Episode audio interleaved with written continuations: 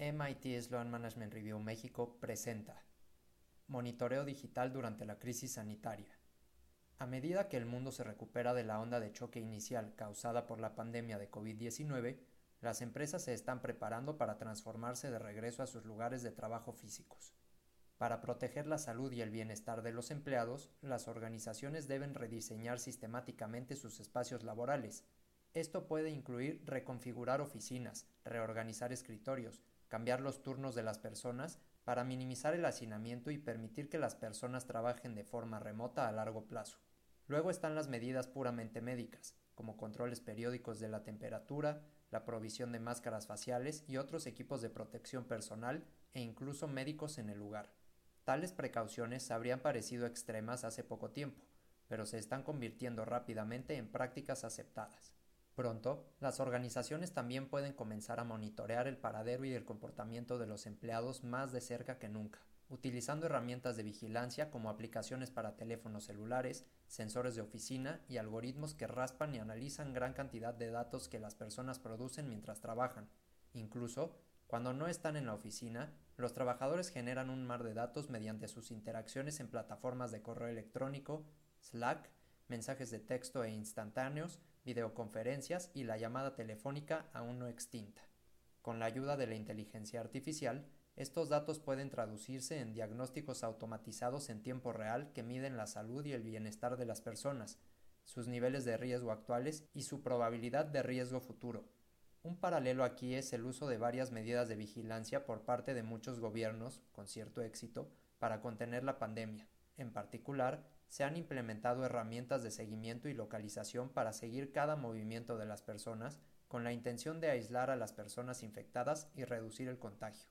La vigilancia tecnológica siempre es controvertida, sobre todo porque no está sincronizada con los valores y principios básicos que sustentan las sociedades libres y democráticas.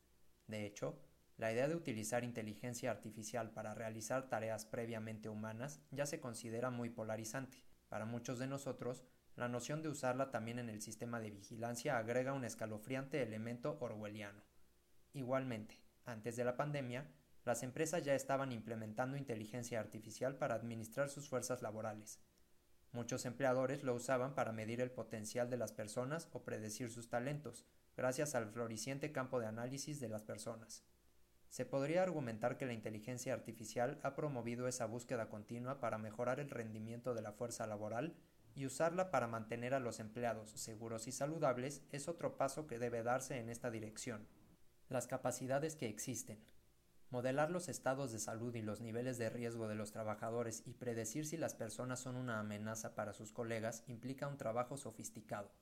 La mayoría de las organizaciones aún no cuentan con las herramientas y capacidades y es difícil decir cuántas están avanzando ya que son reacias a anunciar tales esfuerzos pero hay una gran cantidad de investigación académica que muestra el potencial para la aplicación en el mundo real, incluidos los estudios científicos que identifican varias señales digitales como indicadores de salud o marcadores de riesgo. En la medida en que los empleadores puedan acceder de manera similar a los datos de comportamiento, pueden crear perfiles de salud y riesgo en la vida de sus trabajadores, con los cuales pueden intervenir para proteger su bienestar. Considera el potencial para aprovechar el procesamiento del lenguaje natural un subcampo de lingüística computacional que detecta las conexiones entre el uso del lenguaje por parte de los individuos y sus estados emocionales, psicológicos y de salud.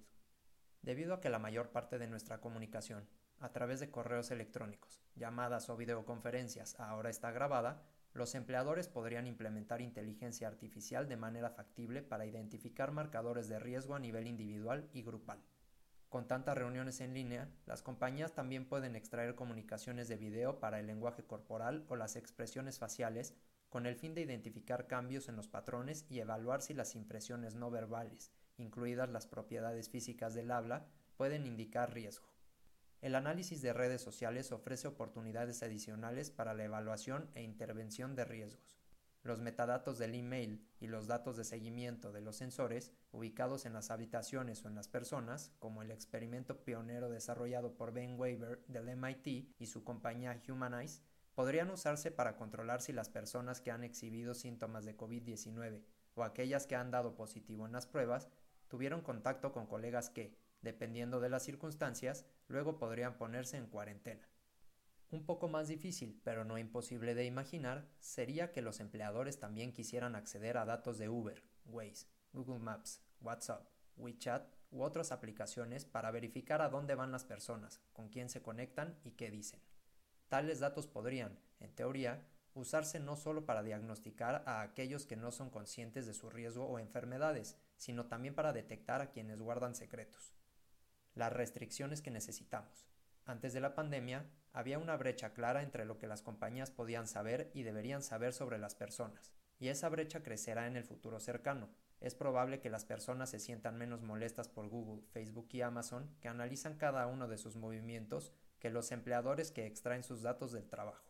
Aunque los términos de los acuerdos con los proveedores de productos y servicios a menudo están enterrados en letra pequeña, los consumidores pueden optar por dar o negar su consentimiento. Para estar seguros, se necesitan restricciones legales para evitar que cualquier persona tenga mayor conocimiento de lo que deberían saber sobre nosotros y se interfiriera con nuestras libertades y derechos.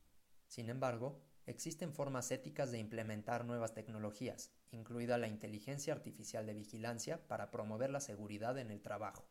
Primero, las organizaciones deben asegurarse de que los empleados sepan muy claramente cuál es el trato, qué datos están recopilando y por qué. En segundo lugar, una vez que estén informados sobre el proceso y comprendan las razones que lo respaldan, deberían tener la posibilidad de optar por no participar sin temor a una sanción o, mejor aún, elegir de forma proactiva optar por participar porque ven el valor de hacerlo. En tercer lugar, los propios empleados deberían beneficiarse al compartir sus datos y hacer que los algoritmos analicen su actividad, ya sea que estén obteniendo comentarios sobre el desarrollo, un aumento en la satisfacción laboral o compromiso, niveles más altos de desempeño laboral o productividad o, ahora, durante la pandemia, una sensación de protección y una mayor probabilidad de mantenerse saludable. En el momento de comprometerse con los empleados de manera transparente y al compartir hallazgos de alto nivel con ellos, las empresas pueden mostrar a las personas que vale la pena optar por ellas y, por lo tanto, atenuar el miedo de la inteligencia artificial. Los líderes, por supuesto, deben conocer las limitaciones de la tecnología dado que los falsos positivos y los falsos negativos son muy comunes. Este no es un problema trivial. Algunas de las aplicaciones más utilizadas de la inteligencia artificial, como el motor de recomendaciones de Amazon, sugiere que la precisión de las estimaciones académicas es alrededor del 5%. Las compañías deben tenerlo en cuenta en su modelado. Además, las señales pueden ser predictivas, pero difíciles de interpretar. La mayoría de los empleadores carecen no solo del volumen y la calidad de los datos que tienen las grandes empresas tecnológicas, sino también de los científicos expertos en datos para que tengan sentido. Esas organizaciones necesitarían el apoyo de expertos externos para convertir los datos en algoritmos automatizados que puedan mantener a las personas seguras. Finalmente, los empleados deben confiar en sus líderes para desplegar nuevas tecnologías, para su bienestar, incluida la inteligencia artificial. Ganar esa confianza requiere una gran transparencia explicando por qué y cómo se utiliza esta tecnología, cuáles son los factores clave que impulsan las recomendaciones del sistema y cuáles son las limitaciones tecnológicas en las decisiones de juicio humano que alimentan el sistema e interpretan los datos. Los empleados deben sentir que sus líderes están realmente interesados en aumentar su rendimiento, mejorar su salud y mantenerlos seguros, y que la inteligencia artificial de vigilancia hará de la empresa un mejor lugar para trabajar.